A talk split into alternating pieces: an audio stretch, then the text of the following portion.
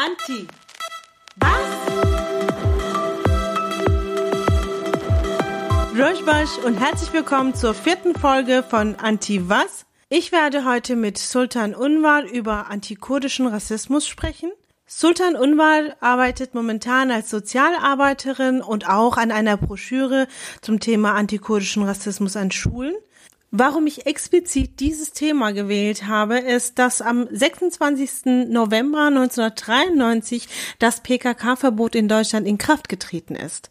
Nachdem die PKK vom Innenministerium verboten wurde, kam es zu drastischen Aktionen in Deutschland. Dutzende Politiker wurden festgenommen, kriminalisiert und dies auf allen Ebenen. Und in dieser Folge möchte ich, dass Sultan erklärt, was antikurdischer Rassismus ist, welche Rassismen es auf institutioneller, struktureller und individueller Ebene es gibt. Und ich möchte auch darauf aufmerksam machen, warum die Aufhebung des PKK-Verbots so wichtig ist. Eins wissen wir, die Kriminalisierung der Kurden sowohl in Deutschland als auch in der Diaspora bezieht sich auf dieses Verbot. Hallo Sultan, herzlich willkommen. Hallo. Wir werden heute mit dir über den antikurdischen Rassismus sprechen und ähm, vielleicht können wir mit Basics anfangen. Was ist antikurdischer Rassismus? Mm, also das muss man auf mehreren Ebenen, glaube ich, erklären. Das heißt, glaube ich, sollte man erklären. Also es gibt antikurdischen Rassismus auf äh, institutioneller Ebene, das heißt auf oberster Ebene, dann die strukturelle Ebene und dann ähm, auf individueller Ebene. Das heißt, man muss äh, Rassismus, also es ist ja nicht nur antikurdischer Rassismus, sondern wenn man halt das ganz Große nimmt, von Rassismus spricht, dann ist es ja auch auf diesen drei Ebenen gegliedert. Und das bedingt sich alles miteinander. Das heißt, wenn man zum Beispiel vom antikurdischen Rassismus spricht, dann geht man von Gesetzen aus, dann geht man von Institutionen, also ne, so auf äh, so ganz staatlicher Ebene aus, dass Staaten miteinander kooperieren oder nicht kooperieren. Ähm, und auf äh, struktureller Ebene ist es dann nochmal auf sowas wie Universitäten, Schulen, die keinen Kurdischunterricht anbieten, ähm, auch Gesetze, also ne, Gesetze bewegen sich dann halt auf allen Ebenen und dann auch ähm, auf individueller Ebene dann halt, dass es so einen Alltagsrassismus gibt gegenüber Kurden, dass die Fragen kommen wie, wo, also ne, so, ist doch nicht so schlimm, dass du Kurdin bist. Mensch ist Mensch, weiß ich nicht. Und dann gibt's halt diese ganzen Sprüche. Ich habe, also ne, so auf allen Ebenen kenne ich das auch. Zum Beispiel, dass Kurden nicht gezählt werden in Deutschland. Das heißt, dass äh, es nur Türken oder AraberInnen oder ne, andere Ethnien gibt. Aber Kurden selbst gibt es so nicht. Und das ist halt auch strukturell natürlich und halt aber auch in den Gesetzen verankert. Die einzige Art, wo Kurden gezählt werden, ist äh, im BAMF. Äh, das heißt, wenn du als politischer Ge Geflüchteter nach Deutschland kommst, äh, wird das gezählt. Gibt es antikurdischen Rassismus in Deutschland? Ja, wie gesagt, das habe ich also gerade versucht. Äh, das ist halt auch auf Deutschland bezogen. Natürlich könnten wir jetzt auch in die Türkei gucken. Aber in Deutschland an sich, wie gesagt, Kurden werden nicht gezählt. Ähm, du hast äh, Kurden, die immer kriminalisiert werden. Kurden, die auf, also ne, wenn sie auf Demonstrationen gehen, dürfen sie bestimmte Flaggen nicht tragen, also Flagge, Flaggen nicht tragen. Oder wenn sie, ähm, also alleine, ich finde allein die Frage, hm, Kurdisch, gibt es das überhaupt? Ist es nicht das gleiche wie Türkisch? Das ist so krass in den Köpfen verankert, diese Frage nach, oder dass diese Unsichtbarmachung von Kurden ist halt so krass verankert in Deutschland, dass es halt auch speziell antikurdischen Rassismus gibt.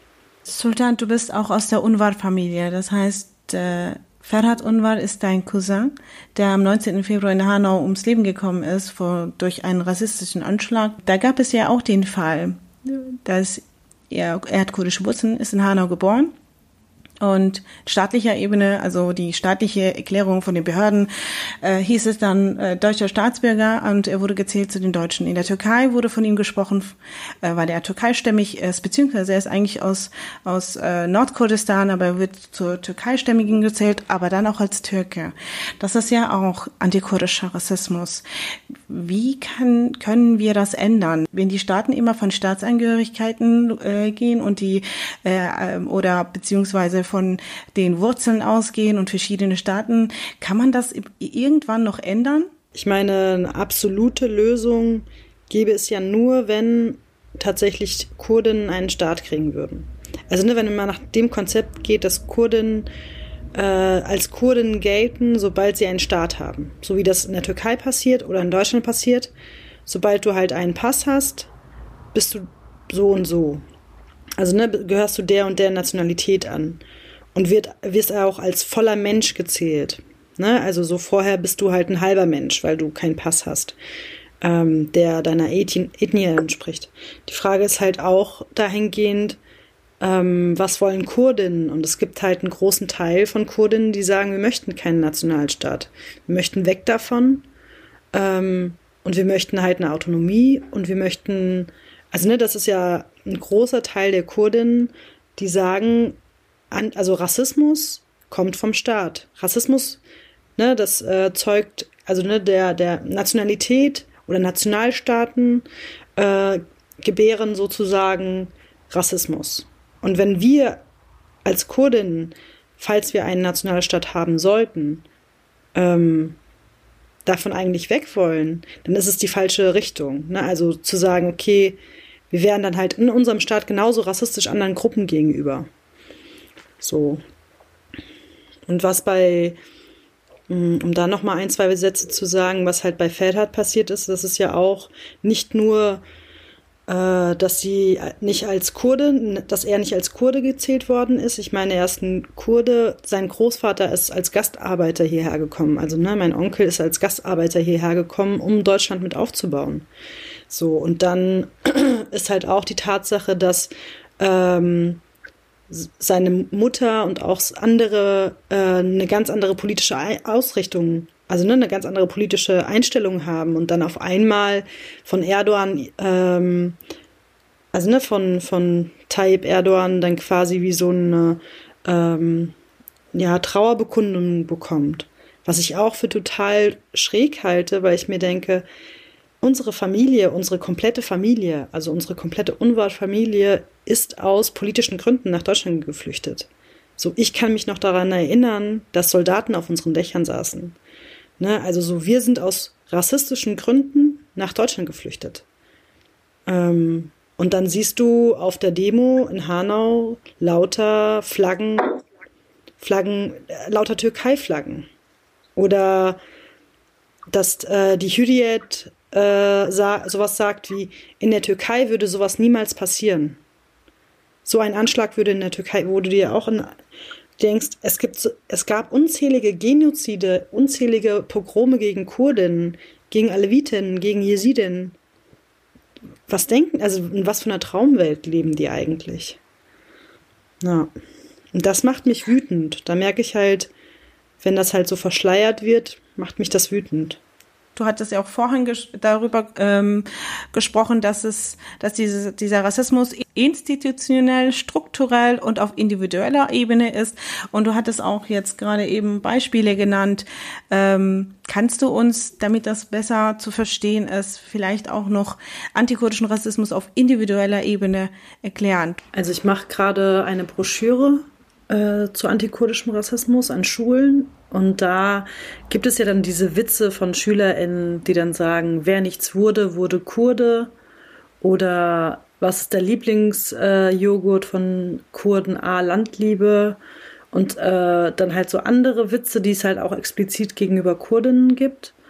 Ähm, das passi passiert halt schon in der Schule, ne? Und das ist dann halt auch so ein Ding, wo äh, Kurdinnen da halt, ne, wo was nicht aufgefangen werden kann. Das heißt, SchülerInnen sind sich dem gegenüber halt alleine, also ne, sind halt dem gegenüber alleine gestellt.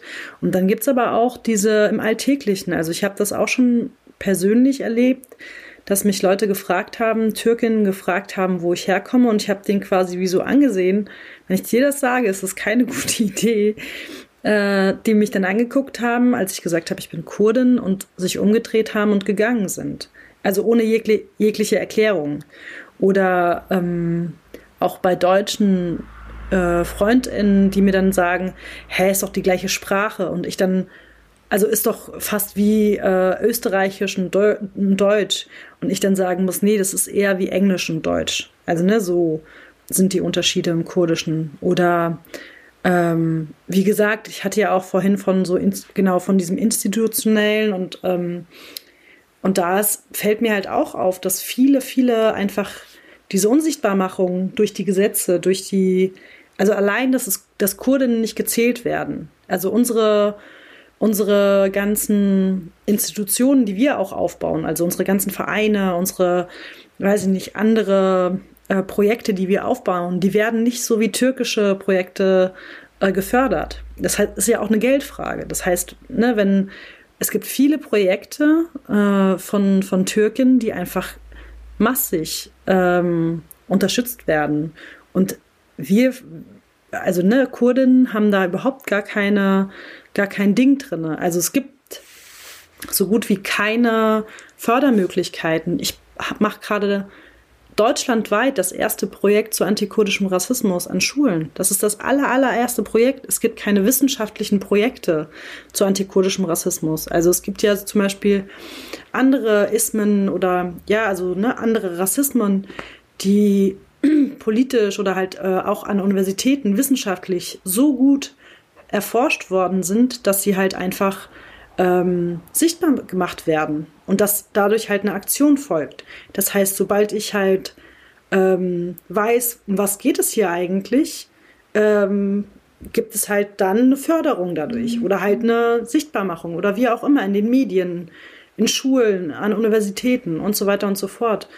Und ich gehe mittlerweile so weit, also ich weiß nicht, ob ich da vielleicht auch nicht zu radikal bin in meiner Einstellung, aber ich bin mittlerweile so weit und ich habe da auch schon mit jüdischen Freundinnen und auch schwarzen Freundinnen drüber geredet, dass ich sage, äh, Kurdinnen sind intersektional, also mehrfach diskriminiert. Das heißt, du bist als Frau oder ich als Frau bin nicht nur aufgrund meines Kurdischseins diskriminiert, sondern auch dann bekomme ich den normalen Rassismus als Kanake und dann bekomme ich noch irgendwie als Frau also ne, werde ich auch als Frau diskriminiert. Und das ist halt so eine Mehrfachdiskriminierung, die du sonst auch, also die du sonst eigentlich nur bei äh, Jüdinnen hast oder schwarzen Personen hast. Dass du quasi nicht nur eine Zweifachdiskriminierung hast als Kanakin und als Frau, sondern eine Dreifachdiskriminierung auf einmal hast. Ähm, oder halt eine Mehrfach, wenn du auch noch eine Behinderung hast. Also ne, Menschen mit Behinderung oder ähm, Kopftuch tragende Frauen oder also ne oder oder es gibt ja da viele Aspekte drin und da gehe ich mittlerweile so weit, dass ich sage, ähm, antikurdischer Rassismus muss genauso gesehen werden wie antischwarzer Rassismus oder Antisemitismus. Und das sind halt so heftige also ich werde da wahrscheinlich auch Gegenwind bekommen, das weiß ich auch, aber ich bin mittlerweile der Einstellung, also ne, diese Einstellung habe ich weil ich das an meinem eigenen Leib erlebt habe. Auch an, in der Universität oder auch in in der Schule, in anderen Kontexten. Ähm, ich finde das toll mit deinem Projekt. Ich möchte auch später noch drauf zugreifen. Aber zu, vorher vielleicht könnten wir ja mal über ähm, den Fall in München kurz sprechen. Beziehungsweise, ich will mal ganz kurz erklären, was da geschehen ist. Und am 12. Oktober hat Azad Büngel ähm, angekündigt, dass er in der Sendung Bernamaya Kurdi beim Münchner Lokalradio Lora ähm, über, über antikurdischen Rassismus äh, dann eine Sendung machen wird. Also es wird das das, das Magazin, was wir herausgebracht haben, wird er dann thematisieren. So, Drei Tage später wird er angegriffen. Er und sein Freund Inan werden dann in München während ähm, eines Fahrtes, weil ähm, ja, das war dann ein Angriff auf die beiden. Sie wurden im Bus von türkischen Nationalisten rassistisch erst beleidigt und dann wurden sie zusammengeschlagen.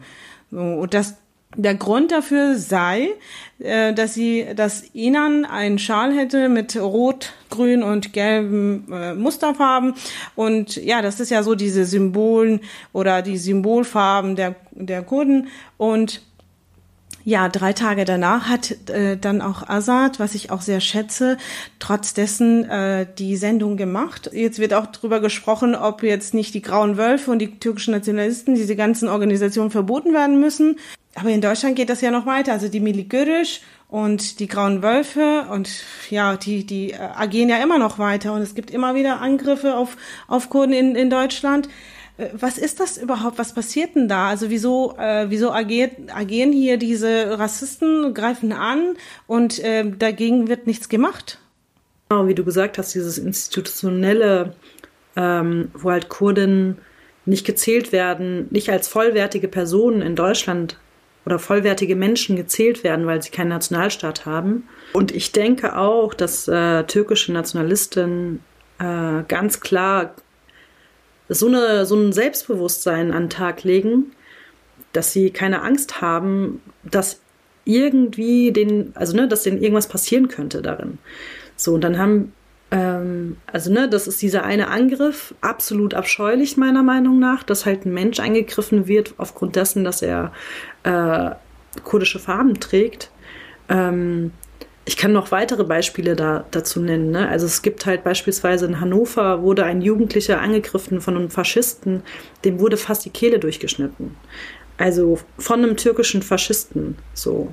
Ähm, man kann auch noch weitergehen und sagen, hey, aber es ist nicht nur ein Angriff, der so schwerwiegend ist wie zum Beispiel ein Messerangriff, äh, sondern es geht auch hin zu Mord. Ne? Also ich weiß nicht, ob du von Halim Denel gehört hast, äh, ein Jugendlicher, der in den 90er Jahren in äh, Hannover ähm, am Steintor in den Rücken geschossen worden ist, weil er plakatiert hat. Das ist halt auch antikurdischer Rassismus. Wenn die Polizeibeamten sehen, da ist ein Plakat von, von der kurdischen Bewegung oder von was auch immer so, von den kurdischen Farben und dann schießt sich ein Jugendlichen in den Rücken wie gesagt, meiner Meinung nach werden wir nicht als vollwertige Menschen dann gesehen. Sonst würden die sich das nicht trauen. Das war ja die deutsche Polizei, die Halim Dennert umgebracht hat. Aber dann gibt es ja noch von türkischen Nationalisten in Europa, auch in Paris 2013 wurden drei Revolutionärinnen ähm, ermordet, auch von einem türkischen Rassisten, natürlich mit der, mit der Unterstützung des türkischen Geheimdienstes. Aber dann gibt es ja noch äh, Angriffe, auch in Deutschland. Wie, welches, was glaubst du, welches Interesse hat die Bundesregierung daran, türkische Nationalisten äh, da hier in Deutschland frei rumlaufen zu lassen, ihre Organisation zu gründen? Gehört das zur türkisch-deutschen Zusammenarbeit? Es gibt so eine Zusammenarbeit ja seit über 200 Jahren. Also du hast halt auch schon während des Zweiten Weltkriegs eine Zusammenarbeit zwischen der Türkei und Deutschland. Ne? Also Nazi-Deutschland hat in der Türkei halt auch gewaltet und ähm, war auch mit drinnen. Die Türkei stand halt auf Nazi-Deutschlands Seite.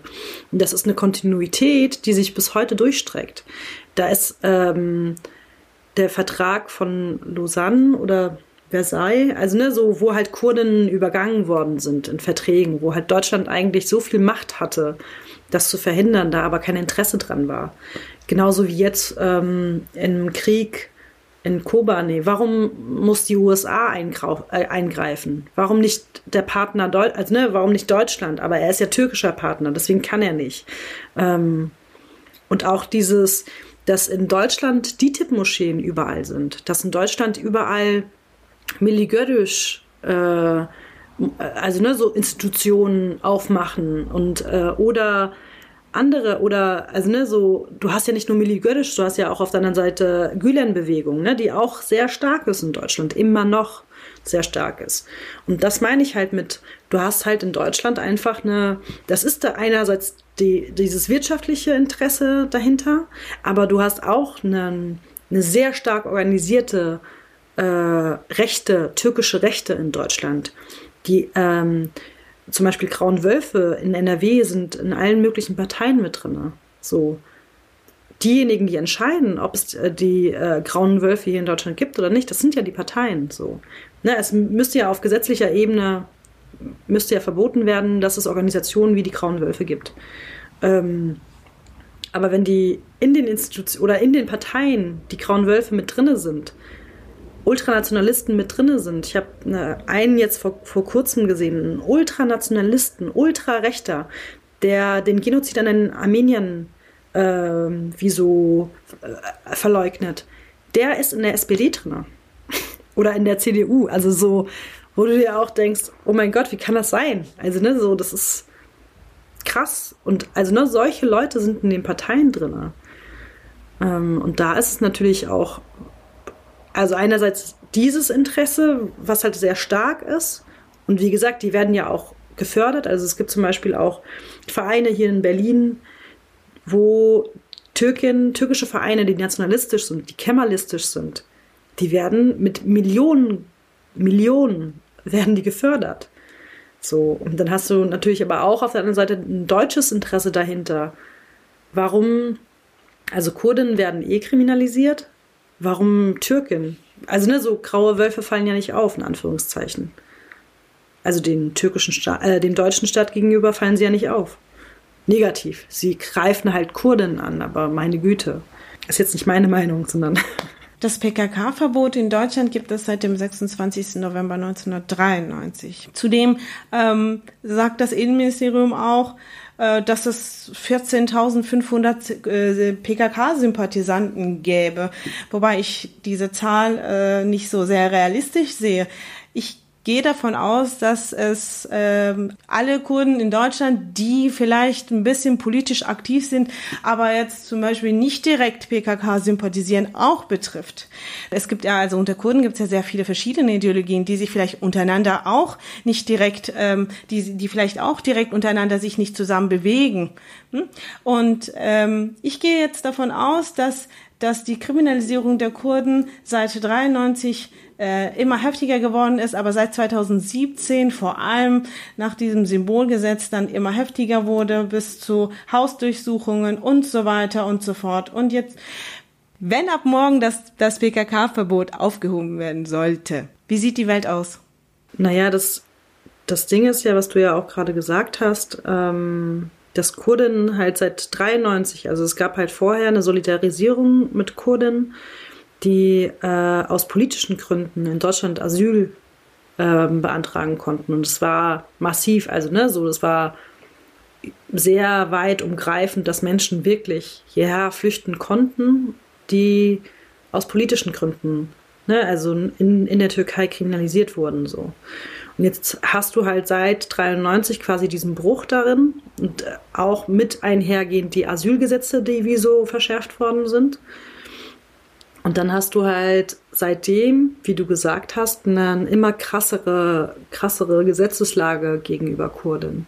So, wenn es ab morgen dieses Verbot nicht mehr gäbe, ne, also ich meine, wenn es ab morgen diese, dieses Gesetz nicht mehr geben würde, dann hätten wir die Möglichkeit, per Gesetz als, also ne, das habe ich ja vorhin schon immer mal wieder gesagt, irgendwie auch so eine Metapher, als vollwertige Menschen angesehen zu werden. Das heißt zum Beispiel auch, ne, so die Symbollage, das heißt aber auch die Unterstützung auf politischer Ebene. So, du hast halt jetzt gerade im Moment, aufgrund dessen, weil die Türkei sagt, das sind alles Terroristen. Also sie sagen halt, ne, so, sie, das ist ja das Schlimmste eigentlich, dass zum Beispiel, ich weiß nicht, ob du das mitbekommen hast, 2016 gab es, ich weiß nicht mehr genau, ob es 2016 oder früher war, jedenfalls gab es in Sush, in Ahmed gab es ja diese Aufstände, wo Jugendliche Barrikaden aufgestellt haben. Diese Jugendliche, diese Jugendlichen wurden auf einmal als Terroristen abgestempelt. Dieser Grad zwischen Kurde sein und Terrorist sein, das hast du auf einmal auch hier in Deutschland.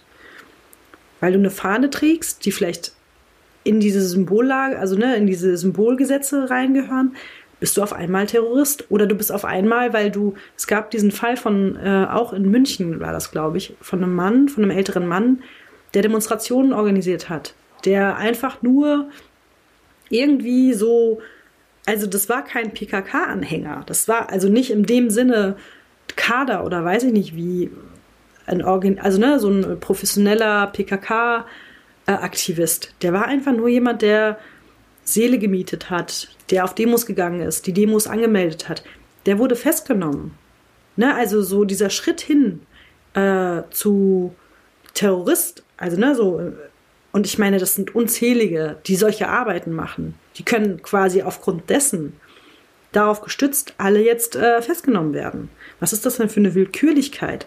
Ich äh, war vor zwei Jahren auf einer Demo hier in Berlin, wo sie tatsächlich das Peace-Zeichen verboten haben. Es ging darum, dass dieses Peace-Zeichen, ne, diese zwei Finger, die wurden verboten. Also wie, wie absurd ist das denn?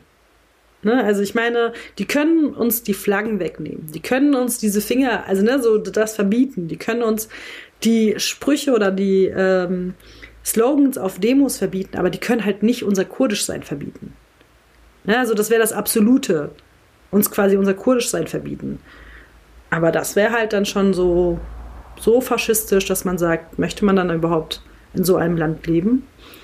Und die Frage ist auch, das hatte ich zum Beispiel auch in meinem Text ge äh, geschrieben, es gibt genug kurdische äh, WissenschaftlerInnen, genug kurdische Jugendliche, genug kurdische Menschen, die Bildung genossen haben hier in Deutschland, die aber real nichts dafür tun, dass zum Beispiel dieser antikurdische Rassismus, dass das aufgedeckt wird, die real nichts dafür tun, ähm, dass es halt anders wird, die real nicht in die Politik gehen oder und wenn sie in die Politik gehen, dann es gibt einen Kurden bei der AfD, also ne, so äh, oder halt in andere an andere Parteien gehen. Ich meine, ja, es ähm, oder halt ne, beispielsweise zum Beispiel mehr in die SPD gehen würden oder mehr. Ich meine, ich unterstütze nicht die SPD, aber die SPD hat Macht oder mehr in die Linke gehen würden. Das wäre schon ein Schritt hin zu einer Besserung. Und ich meine, ich als Sozialarbeiterin habe natürlich immer diese ähm, Förderung im, äh, vor Augen, dass ich sage, unsere Vereine müssen gefördert werden, wir kriegen zu wenig Geld und so weiter und so fort. Also, ne, so das habe ich vor Augen. Aber das wäre viel einfacher, viel, viel einfacher. Ich hatte so viele, ich habe letztens einen Antrag für unseren Verein gestellt und da wurden mir so viele Barrieren gestellt, weil leider ein Türke damit in der Entscheidung war der gesagt hat, das sind Terroristen, die unterstützen wir nicht. Das, das PKK-Verbot gibt es seit 93, aber das ähm, was die Kurden mehr kriminalisiert hat, war, dass der Bundesgerichtshof am, ich weiß nicht ganz genau wann, aber Oktober irgendwann 2010 beschlossen hatte, man dürfe die PKK gemäß Paragraph 129a und b äh, strafrechtlich verfolgen. Seitdem wurden ähm, nach Angaben der die Rechtshilfefonds, die hat 13 politische Gefangene, die momentan aktuell noch aktiv äh, in Haft sind, die aktuell momentan noch in Haft sind, angegeben und bisher seit 2010 wurden 93, nein, seit 2010 wurden 39 Kurdinnen und Kurden ähm, festgenommen. Und so wie du erwähnt hast, es sind keine Straftaten in dem Sinne, sie haben nichts gestohlen, sie haben niemanden verletzt. Es ging einfach nur darum, Busse vermietet oder ein Dönerstand in einem ähm, in einer Feier in einer oder in, in der Nebros Feier oder ähm, es gibt ja das Kult Kulturfestival jedes jedes Jahr in Deutschland da vielleicht das organisiert oder Demos organisiert eigentlich das was legal ist wurde wurde als illegal angesehen. Meine Frage ist, ähm, Sultan, diese, dieses PKK-Verbot ähm, ist ja eigentlich nicht allein das, was, ähm, was, was momentan jetzt die Kurden kriminalisiert. Es gibt ja auch ähm, die Terrorliste europaweit und ähm, aber wobei die PKK äh, die, das, die größte Solidarität war ähm, in, in zu Kobani-Zeiten. Und es gab ja die eine Zeit 2015, da wurde sogar von einem CDU-Politiker auch ähm, die Idee kam dann auch sehr sympathisch, ob wir vielleicht nicht das PKK-Verbot aufheben sollten, die Kurden in, in Syrien unterstützen, in Rojava, in, ähm, in, in, in Schengal, in Südkurdistan unterstützen, indem wir das Verbot aufheben und Waffen liefern. Und ähm, dann kam, ging das so schnell, dass irgendwann plötzlich ähm, es, es viel schlimmer wurde. Dann wurde es krasser. Woran kann das liegen? Weil das Interesse mit der Türkei, das ist ja schon länger so. Was ist nach 2015 passiert in Deutschland? Wir gehen immer von Politik aus und von, äh, von den Institutionen aus oder von, von so einem staatlichen Gebilde aus, was wichtig sein könnte, damit es eine, eine Änderung gibt. Aber das hat ja, ist ja auf individueller Ebene passiert. Das heißt, ähm, es gab auf individueller Ebene auf einmal eine krasse Solidarität zu Kurden. Also, ne, so dass sie halt alle gesagt haben, hey, lass uns nach Syrien schauen. Der ähm, islamische Staat greift Kurden, Jesiden ganz direkt an, ganz klar an. Und dann aufgrund dessen, dass es auf einmal so eine Solidarität gab von der Bevölkerung, von der deutschen Bevölkerung, hat sich das auch auf die Politik ausgewirkt. Das heißt, wenn es halt eine, also ne, so wenn es den Druck gibt von, von, ähm, von so einer Ebene, dann kann es auch eine Änderung auf politischer Ebene geben. Und das ist das, was ich, ähm, was eigentlich am wichtigsten wäre, dass es eben ähm, sich ändern kann. Also da muss halt irgendwo dieses Ding passieren, dass Menschen äh, mich nicht mehr fragen, ach Deutsch, äh, ach Kurdisch, Kurdisch und Türkisch ist doch genau dasselbe. Also ne, so oder auf ähm, also so andere Fragen stellen. Das muss erstmal passieren, damit sich das auch, also ne, damit dieses dieses Bewusstsein muss einfach da sein, damit es halt auch auf äh, auf politischer Ebene sich ändert. Und dann kommen die Gesetze, dann kommen die Förderungen, dann kommt eine Unterstützung auch auf so einer, ähm, also ne, so, so einer staatlichen Ebene, wo ich gesagt habe, vor, also ne, so, warum mussten die USA in Kobani eingreifen? Ich meine, die größte Bevölkerungsgruppe europaweit, weltweit gibt es in, in Deutschland. Warum können Kurden in Deutschland nicht darauf aufbauen, dass gesagt wird, wir als Deutsche unterstützen militärisch die Kurden in Syrien oder in der Türkei gegen die, also gegen die Türken, gegen die Türkei, gegen den türkischen Staat. Warum, also, ne, und das müsste eigentlich aber auch von äh, Kurden, also dieser Druck müsste auch von Kurden kommen. So, wenn es halt eine Solidarität von deutscher Seite geben würde, von weißdeutscher Seite geben würde und aber auch von kurdischer Seite so ein Druck kommen würde, dann gäbe es eine Änderung, meiner Meinung nach. Weil diese Gesetze, diese 129a und b Gesetze, die sind so willkürlich. Die können so willkürlich ausgelegt werden, dass Leute, die einfach nur irgendwelche Demos organisieren oder Busse mieten. Ich meine, man mietet einen Bus und wird als Terrorist bezeichnet? So, was ist das denn für eine Art und Weise, mit Menschen umzugehen? Und wie ja, Änderung passiert halt von innen. Und ich glaube, dass Menschen äh, mehr Macht haben, als sie glauben. Du machst ja auch mit deiner Arbeit auch äh, etwas dagegen.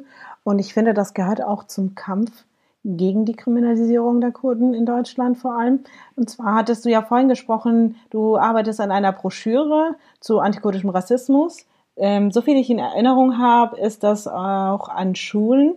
Kannst du uns mal kurz darüber erklären, was machst du da ganz genau und ähm, warum ist es das erste Mal, dass überhaupt so eine Broschüre erscheinen wird? Und ja, und wann das, wann das, ähm, wann wir die Broschüre dann haben können? Also, ähm, das Ding ist, äh, dass dass es halt, wie gesagt, ne, dadurch, dass es halt ähm, in der Vergangenheit tatsächlich keinen also nichts Wissenschaftliches zu antikurdischem Rassismus gab. Ich kann ja gerade im Moment, das Einzige, worauf ich mich aufbaue, äh, ist eine Zählung von Jekmal e.V. hier in Berlin. Die haben so eine Zählung gemacht und die haben aber auch eine, also eine ziemlich gute, äh, ja, ein ziemlich gutes Buch rausgebracht zur Diskriminierung gegenüber Kurden, worauf ich mich quasi stützen kann, weil es so sonst nichts leider gibt zu antikurdischem Rassismus. Und meine Idee war halt, ähm, weil ich das aus meiner eigenen Familie kenne, dass meine Schwestern äh, in der Schule äh, diskriminiert worden sind von, von, von anderen türkischen Kindern und aber auch gleichzeitig von den Eltern der Kinder. So, das ist ja das Schlimmste eigentlich, dass die Eltern an meinen Geschwistern vorbeilaufen und sie Terroristen nennen. So.